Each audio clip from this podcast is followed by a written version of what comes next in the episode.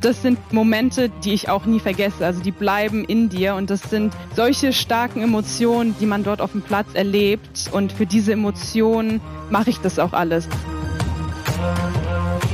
Das ist ja großartig. Es ist schon wieder Donnerstag und wir sind schon wieder da. Es ist die fünfte Folge bereits, Kinder, wie die Zeit vergeht, von unserem neuen Podcast Lunchbreak mit Angie Kerber. Ich bin Jessica Liberts. Und ich bin Angelique Kerber. Und wir freuen uns riesig, dass ihr dabei seid. Wir haben heute einiges im Gepäck. Zum Beispiel die verrückteste Reise deines Lebens, liebe Angie. Mhm. Wir wollen sprechen über zitternde Hände. Wir wollen sprechen darüber, wie man aus den verrücktesten Situationen auch wieder rauskommt und wie es dann am Ende ist, wenn man den Pokal hochhalten kann. Also ich freue mich riesig darauf und unser Podcast Lunch Break mit Angie Kerber wird präsentiert von Generali. Die verrückteste Reise deines Lebens, Angie. Ich glaube, es ist jetzt vier Jahre her. Mhm. Und ähm, selten sah man dich auf einem Flughafenboden weinen, aber da war es fast soweit. So ähnlich, so kann man es tatsächlich sagen. Also meine verrückteste Reise, die ganz oben steht, ist die Reise zu den Olympischen Spielen nach Rio. Denn ich kann mich noch sehr gut daran erinnern, als ich in Montreal das Turnier davor nicht so gut gespielt habe und sozusagen die Generalprobe für Rio nicht wirklich bestanden habe, dann wollte ich auch so schnell wie möglich nach Brasilien fliegen, um mich gut vorzubereiten, da noch ein bisschen zu trainieren. Aber es kam anders, denn der Flug von Montreal nach Rio wurde gestrichen. Wir hatten Unwetterwarnung und es ging tatsächlich über Tage. Alle Flüge wurden gestrichen, umgeleitet und so richtig kamen wir nicht weg. Dann haben wir einen Flug nach New York bekommen und dort ja, war es ein bisschen problematisch, denn ich war mit meinem Team so zwei, drei Tage am Flughafen in New York, fast 24 Stunden. Wir sind immer nur für ein paar Stunden dann ins Hotel gegangen. Dann am nächsten Morgen sind wir, ich glaube, das waren bestimmt fünf, sechs Flüge, wo wir Standby gewartet haben, um die Maschine nach Rio zu bekommen. Aber da ging gar nichts. Alles war ausgebucht, beziehungsweise Flüge sind gar nicht erst geflogen. Und nach dem zweiten Tag, das war schon zwei Tage vor dem Start, also auch vor der Eröffnung, hatten wir immer noch keinen Flug, sah immer noch chaotisch aus. Einige Spielerinnen sind über Europa dann nach Brasilien geflogen. Ich habe gesagt, nee, also diese Reise dann nochmal zurück, das schaffe ich nicht. Und wie der Zufall das wollte, kam dann aus dem Nichts ein Mann, der dann vor mir stand und gefragt hat, was denn los ist. Und ich völlig verzweifelt gesagt habe, wir sitzen hier seit Tagen, bekommen keinen Flug nach Rio und spiele da äh, Tennis bei den Olympischen Spielen und es klappt und funktioniert alles vorne und hinten nicht. Und dann hat der nette Mann gesagt, äh, ich soll mal kurz warten. Ich so, kein Problem, den Platz, den kenne ich ja schon hier. aber ich war kurz davor schon zu sagen, okay, ich buche jetzt einen Flug nach Hause. Und dann kam der Mann aber zurück und hat gesagt, wir hätten zwei Flüge, die in zwei Stunden mit dem Stopp nach Rio gehen. Und ich konnte es gar nicht glauben, weil das war für mich so außen nichts, auf einmal gibt es doch zwei Flüge und dann hat sich herausgestellt, dass der Mann der Manager von dem Flughafen war und von verschiedenen Airlines und der mich dann tatsächlich irgendwie in die Maschine bekommen hat. Und dem habe ich dann auch zwei Tickets für die US Open besorgt, paar Wochen später. Anders weiß ich nicht, wie ich nach Rio gekommen wäre.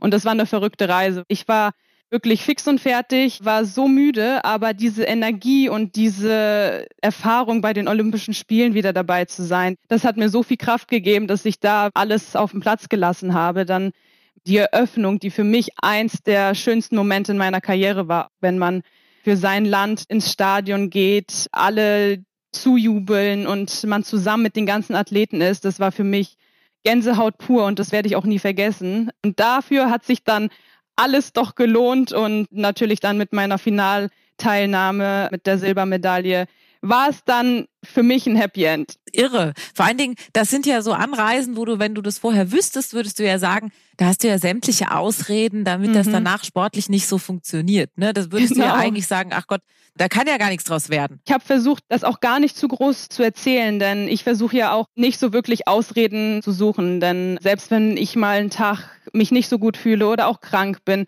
für mich, wenn ich auf dem Platz stehe, dann gibt es keine Ausreden. Dann versuche ich alles zu machen, um so gut es geht zu spielen, auch wenn ich mich mal ein bisschen müde fühle. Aber es gibt ja immer mal solche Tage. Aber gerade das Turnier lief doch dann eigentlich auch unglaublich gut für dich, oder? Ja. Ich glaube, Du hast nicht einen Satz abgegeben, bist da einfach unglaublich gut durchgegangen mhm. bis ins Finale. Und dann kam diese junge Frau aus Puerto Rico. Genau. Und ich habe von ihr vorher nie gehört und habe auch danach nie wieder was von ihr gehört. Aber irgendwie, mhm. wie ist das dann gelaufen? Ich glaube, da hast du ja auch den zweiten Satz noch gewonnen. Aber dann hat die plötzlich das Spiel ihres Lebens gemacht, oder ja, was? die hat das Turnier schon ihres Lebens gespielt und ich freue mich für sie. Sie hat im Finale wirklich alles getroffen. Also ich habe versucht zu kämpfen, versucht auch alles rauszuholen. Aber sie war dann am Ende besser und sie hat sich die Goldmedaille verdient. Im Nachhinein auch für ihr Land. Die haben sie gefeiert und ich habe versucht, diese Goldmedaille zu gewinnen, weil ich meine, man steht nicht alle Tage im Olympiafinale. Es hat leider nicht gereicht, aber für mich war eh das Ziel, eine Medaille zu gewinnen. Und das war schon immer mein Traum als kleines Kind, dass ich irgendwann mal auf dem Treppchen stehe und diese Medaille um den Hals bekomme. Das ist doch wundervoll. Und das war mir echt egal, ob es dann am Ende Gold, Silber oder Bronze ist. Wurde dann die Silbermedaille und das ist für mich so ein schönes Gefühl, auch jetzt zurückzuschauen. Denn auch die Siegerehrung war ein bisschen anders als sonst. Nach dem Finale hatte ich gerade mal zehn Minuten Zeit, mich umzuziehen. Dann direkt ging die Siegerehrung los. Also das war für mich so der Abschluss dieser verrückten Woche. Und man merkt aber auch richtig, dass du mit wie viel Freude du davon sprichst noch, was das für wunderbare Erinnerungen sind.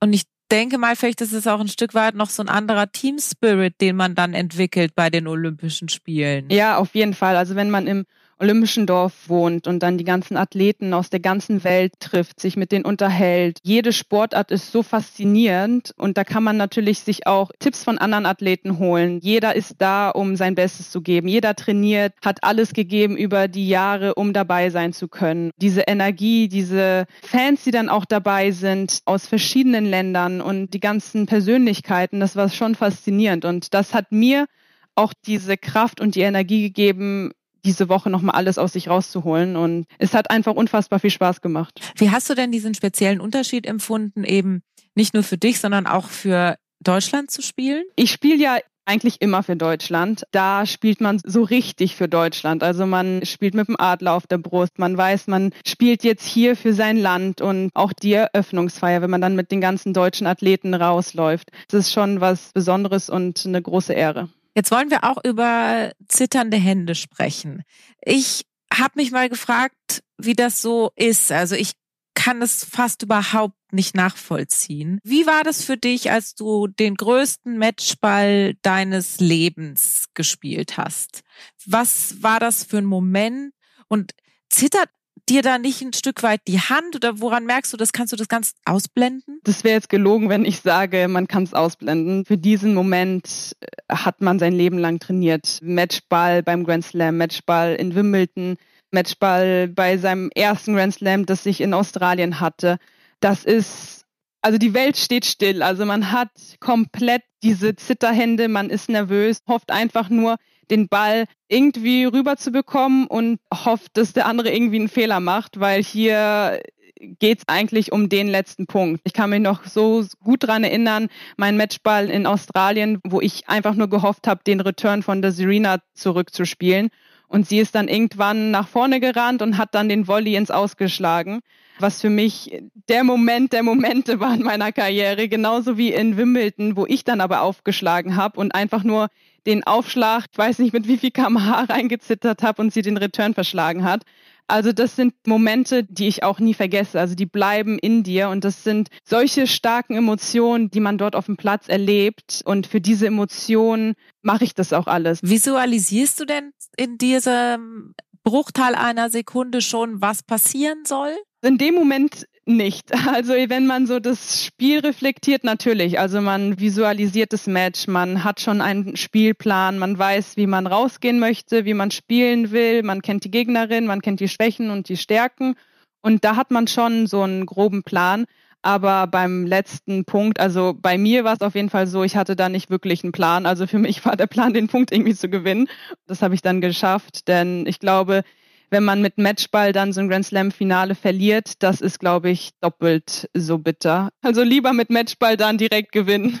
Erinnern wir uns doch mal zurück, auch gerade bei den Australian Open, dein erster Grand Slam Sieg. Das ging aber mit einem Spiel los, ich glaube gegen eine Japanerin, mhm. in dem gar nicht klar war, ob du überhaupt die erste Runde überstehst. Das war ja so ein kleiner Knackpunkt. Ich war gut vorbereitet, ich war wirklich motiviert und dann habe ich die erste Runde gespielt, habe nicht mein bestes Tennis gespielt, aber sie hat sehr gut gespielt, hat äh, ihre Chancen genutzt, hatte dann Matchball im zweiten Satz, den ich dann abwehren konnte und das Match in drei Sätzen dann nach Hause gebracht habe, wo ich danach dann auch gedacht habe, okay, ich weiß nicht, wie lange die Reise hier gehen wird, aber ich glaube nicht so lange. Und da hatte ich auch nicht mehr viel zu verlieren. Ich habe dann die ganze Last nach dem Match abgelegt und dann von Tag zu Tag bin ich ins Turnier gekommen, habe meinen Rhythmus gefunden. Du hast keinen Satz mehr abgegeben, außer genau, im Finale Genau, und das Ende vom Lied war dann, dass ich da in diesem Jahr bei diesem Turnier meinen ersten Grand Slam gewonnen habe. Wenn ich zurückblicke, dann Wahnsinn, wie viele negative und positive Emotionen man in wenigen Tagen bekommen kann. Und wie war das dann in diesem Moment, von dem du vorhin gesprochen hast, wo du ihren Matchball abgewehrt hast? Ich glaube, das ist ja auch was, was sich äh, draußen wenige Menschen wirklich vorstellen können, wie das dann ist und wie du speziell da auch dich im Griff hast, um diesen Matchball abzuwehren. Wie, wie geht das? Was geht dir da im Kopf vor? So ähnlich wie wenn man einen Matchball hat. Man denkt nicht wirklich viel drüber nach, sondern man versucht, seine Stärken auszuspielen. Und da habe ich auch meine Stärke gespielt. Da hatte ich selber Aufschlag, habe versucht, den Aufschlag gut zu platzieren und sie hat dann den Fehler zum Glück gemacht. Also da versuche ich schon nochmal mich zu kontrollieren und aufzuatmen und sagen, okay, das Spiel ist noch nicht zu Ende. Es ist jetzt zwar Matchball gegen dich, aber es kann noch weitergehen und du kannst noch in den dritten Satz kommen. Das sind so Momente, wo man diese innere Ruhe für sich finden muss, an sich glauben sollte bis zum Ende. Denn im Tennis kann alles passieren. Es kann ein Punkt gewonnen werden oder verloren werden und das komplette Match dreht sich. Und das habe ich auch gelernt in den letzten Jahren, bis zum Ende zu kämpfen. Und ich habe viele Matches gewonnen, in denen ich zurücklag, wo ich nochmal ein Comeback geschafft habe, wo ich Matchball gegen mich hatte. Das sind diese Matches, die dich auch auszeichnen. Also es steht dann 5 zu 4 im Finale. Serena Williams, also du gewinnst den ersten Satz 6 zu 4, sie gewinnt den zweiten Satz 6 zu 3. Mhm. Und man weiß ja auch, dass sie auch natürlich Qualitäten hat. So, dann steht's 5 zu 4. Und dann ist dieser Matchball. Wo hast du hingeguckt? Worauf hast du dich fokussiert in der Sekunde? Also in der Sekunde habe ich mich auf das Publikum fokussiert. In dem Moment war es komplett laut, weil Matchball Kerber, nicht Matchball Williams. Und ich kann mich noch ganz genau erinnern, wo das Publikum komplett ja ausgerastet ist. Und dann wurde es aber auf einmal komplett still, als sie dann aufgeschlagen hat. Und da kann ich mich noch ganz genau dran erinnern. Also da habe ich hingeschaut oder hingefühlt, weil das hat mir dann nochmal den Kick gegeben, okay, das ist jetzt dein Moment, das ist jetzt dein Punkt und versuch jetzt diesen Punkt irgendwie zu gewinnen. Denk nicht zu viel nach, sondern spiel einfach. Ja, und dann ist es passiert und dann lag ich auf dem Boden auf einmal. ja, so war's. Warum ist das immer so? Warum muss man sich ich da sofort auf den Boden nicht. werfen? Das habe ich mir schon so oft gefragt auf ja, dem Ich, ich habe wirklich gar keine Ahnung. Und wenn ich jetzt zurückschaue, dann sind es wirklich bei allen Grand Slam, die ich gewonnen habe, ob es New York ist oder Wimbledon oder wie gesagt Australien, lag ich jedes Mal auf dem Boden ich weiß nicht warum, aber das ist, glaube ich, so ein Reflex von mir gewesen. Also es war nicht geplant, sagen wir es mal so. Sei froh, dass nicht wie beim Fußball dann gleich zehn auf dich draufspringen, weißt ja. du? Also insofern, ja. du hast dann da ja auch so deinen Moment. Wenn du dann da liegst, ja, und wenn du dann wieder die Augen aufmachst, was siehst du denn dann? Also ich meine, du siehst du noch Stadion, was, was, was nimmst du als erstes wahr? Ja, auch. Also das ganze Publikum, weil für mich ist in diesem Moment wirklich mein Kindheitstraum in Erfüllung gegangen. Egal, was für ein großes Turnier ich gewonnen habe das war der Moment. Und ich glaube, da nimmt man irgendwie alles wahr, aber irgendwie auch nichts. Da fehlen einem einfach die Worte. Das ist einfach dieser Moment, auf den eine Tennisspielerin oder ein Tennisspieler sein ganzes Leben darauf hinarbeitet. Was ich mich auch manchmal frage, ist also in einem Jahr ohne Verletzungen spielst du ja 65 bis 70 Matches. An welche davon erinnerst du dich? Also man erinnert sich an viele Matches. Vielleicht nicht an alle, aber man weiß schon, dass man diese Matches hatte. Man kann sich vielleicht nicht so sehr detailliert an die Matches erinnern, aber man erinnert sich an alle Matches. Man verbindet auch zu jedem Match irgendeine Geschichte, irgendeine Reise. Irgendwas passiert immer in der Woche, ob irgendwas mit dem Flug passiert ist oder irgendwas Besonderes, was man sich angeschaut hat. Deshalb, also ich schaue schon immer gerne darauf zurück, auch wenn es mal schlechtere Matches sind. Man hatte manchmal trotzdem eine gute Zeit, obwohl das Turnier vielleicht nicht so gut lief. Wenn du dich an dieses zweite Spiel noch in Wimbledon erinnerst, mhm.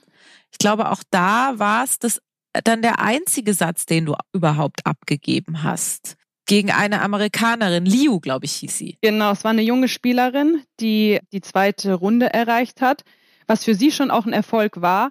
Ich war so nervös vor dieser Runde, das weiß ich noch. Warum? Für mich sind die ersten Runden immer schwieriger, sagen wir es mal so. Ich muss immer irgendwie ins Turnier finden und da weiß ich noch ganz genau, da war ich auch schon kurz davor. Ich lag mit Break hinten im dritten Satz, hab schon nach außen geschaut in meine Box und habe schon sozusagen den Zeichen gegeben, dass sie schon mal den Rückflug buchen können, weil ich glaube, das wird heute nichts. Aber man sollte bis zum Ende an sich glauben. Und genau da habe ich dann einfach nur mit meinem Kampf, mit meinem Willen versucht, das Match zu gewinnen und bin gerannt um mein Leben und wollte das Match unbedingt noch gewinnen. Und das habe ich dann geschafft. Am nächsten Tag hatte ich einen Tag frei und wusste, okay, so wird's nichts. Und da musste ich auch ein bisschen meine Taktik, mein Spiel ändern, was zum Glück bei mir relativ schnell gehen kann. Und das habe ich nach dem Match, nach der zweiten Runde dann getan. Und ist es dann eine strategische Änderung oder fokussierst du dich auf andere Dinge im Spiel oder was änderst du? Also ich versuche meine Einstellung ein bisschen zu ändern, beziehungsweise meine Motivation. Die Motivation ist da, aber man weiß, okay, so kannst du nicht spielen. Also muss ich mich ein bisschen anders auf meinen Tennis einstellen, dann vielleicht auch mal ein, zwei Fehler mehr akzeptieren. Mhm. Und da habe ich dann auch viel dran gearbeitet, auch für mich von der Einstellung her, von meiner Taktik und wusste, okay, das ist jetzt das Spiel, was ich spielen möchte und dafür gehe ich jetzt. Aber das lernt man über die Zeit. Ich glaube, jetzt mittlerweile durch die Erfahrung vergeht es schneller. Also wenn ich auf den Platz gehe und dann zwei, drei Minuten mich eingeschlagen habe, dann weiß ich, okay, jetzt geht's los und die Nervosität ist nicht mehr so sehr da wie noch vor ein paar Jahren. Brauchst du dann in solchen Momenten auch eine Eingebung oder einen Trainer? Brauchst du da Hilfe von außen? Oder bist du jemand, der das am liebsten mit sich selbst ausmacht? Also da braucht man natürlich ein Team drumherum. Ich bin schon jemand, der vieles auch mit sich selber ausmacht. Deshalb sind für mich auch so diese Phasen, von Ruhe wichtig, wo ich mich regenerieren kann, wo ich auch Zeit für mich selber habe, sei es beim Turnier ein, zwei Stunden mal alleine ein Buch lesen, Musik hören oder einen Kaffee trinken. Also diese Zeit brauche ich für mich selber, aber ich brauche auch mein Team drumherum, denn die nehmen mir so viele Sachen ab, diese Organisation während des Turniers. Wenn irgendwas auf mich zukommt, fangen die das ab. Auch auf dem Platz, wenn ich dann in die Box schaue und weiß, okay, die sind da, egal was passiert, ich kann immer auf die zählen.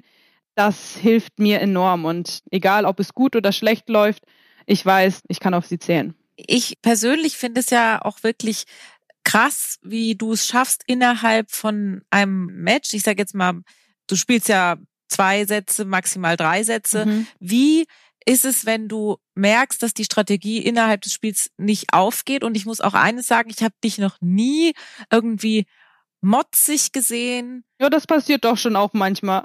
Aber du bist jetzt nicht diejenige, die ihren Schläger da schmeißt nee, oder die stimmt. dauernd rumdiskutiert. Ich weiß ja auch, dass du ein sehr gerechtigkeitsorientierter Mensch mhm. bist. Wie ist es zum Beispiel für dich, wenn die andere dann anfängt, auf Zeit zu spielen oder sich beim Schiedsrichter zu beschweren und diese kleinen Dinge macht, die eigentlich ganz klar nur dazu da sind, um sich selber wieder in eine bessere Position zu bringen. Ja, das ist schon schwer für mich am Anfang gewesen, weil ich bin schon eine Spielerin, die gerne Fairplay spielt. Auch wenn es bei mir nicht läuft, versuche ich dann trotzdem, okay, dann ist es so, dann habe ich einen schlechten Tag.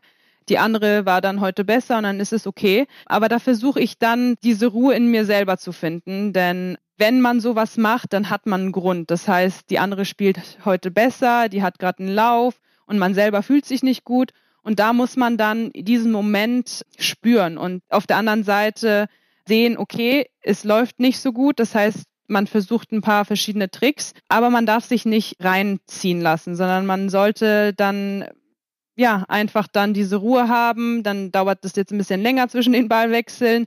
Aber wenn der Ball wieder im Spiel ist, dann muss man weiter genauso spielen, wie man bis zu dem Zeitpunkt gespielt hat. Aber das ist ja auch vielleicht für jetzt unsere Zuhörerinnen und Zuhörer. Ja, wenn du dich zum Beispiel über einen Kollegen im Meeting aufregst. Wenn jemand zum Beispiel nicht ganz fair spielt und man regt sich über den auf und du sagst, du kommst dann wieder in dein Spiel und du kommst zu dir zurück und du schaffst es, dich auf dich selber zu fokussieren. Aber wie machst du das? Da gibt es nicht nicht ein Rezept. Der eine ist ein bisschen explosiver, der weiß ich nicht, der will dann halt alles aus sich rauslassen und will die Meinung jemanden sagen, was auch jetzt nicht verkehrt ist, weil man halt das Gefühl hat, okay, man sollte jetzt seine Meinung sagen, weil das ist hier irgendwie gerade nicht gerecht. Sagen wir mal beim Meeting oder halt dann mhm. nach dem Meeting mit der Person sprechen, ja, aus der Welt schaffen, was immer wichtig ist. Beim Sport ist es ein bisschen anders, denn ich kann jetzt nicht rübergehen und diskutieren mit meiner Gegnerin. Da muss ich das irgendwie mit mir selber ausmachen und muss einfach so akzeptieren. Aber das Ziel für mich in diesem Moment ist das Match zu gewinnen. Und da ist das Konkurrenzdenken ein bisschen anders. Da sollte man dann tatsächlich für sich selber verschiedene Möglichkeiten versuchen rauszufinden.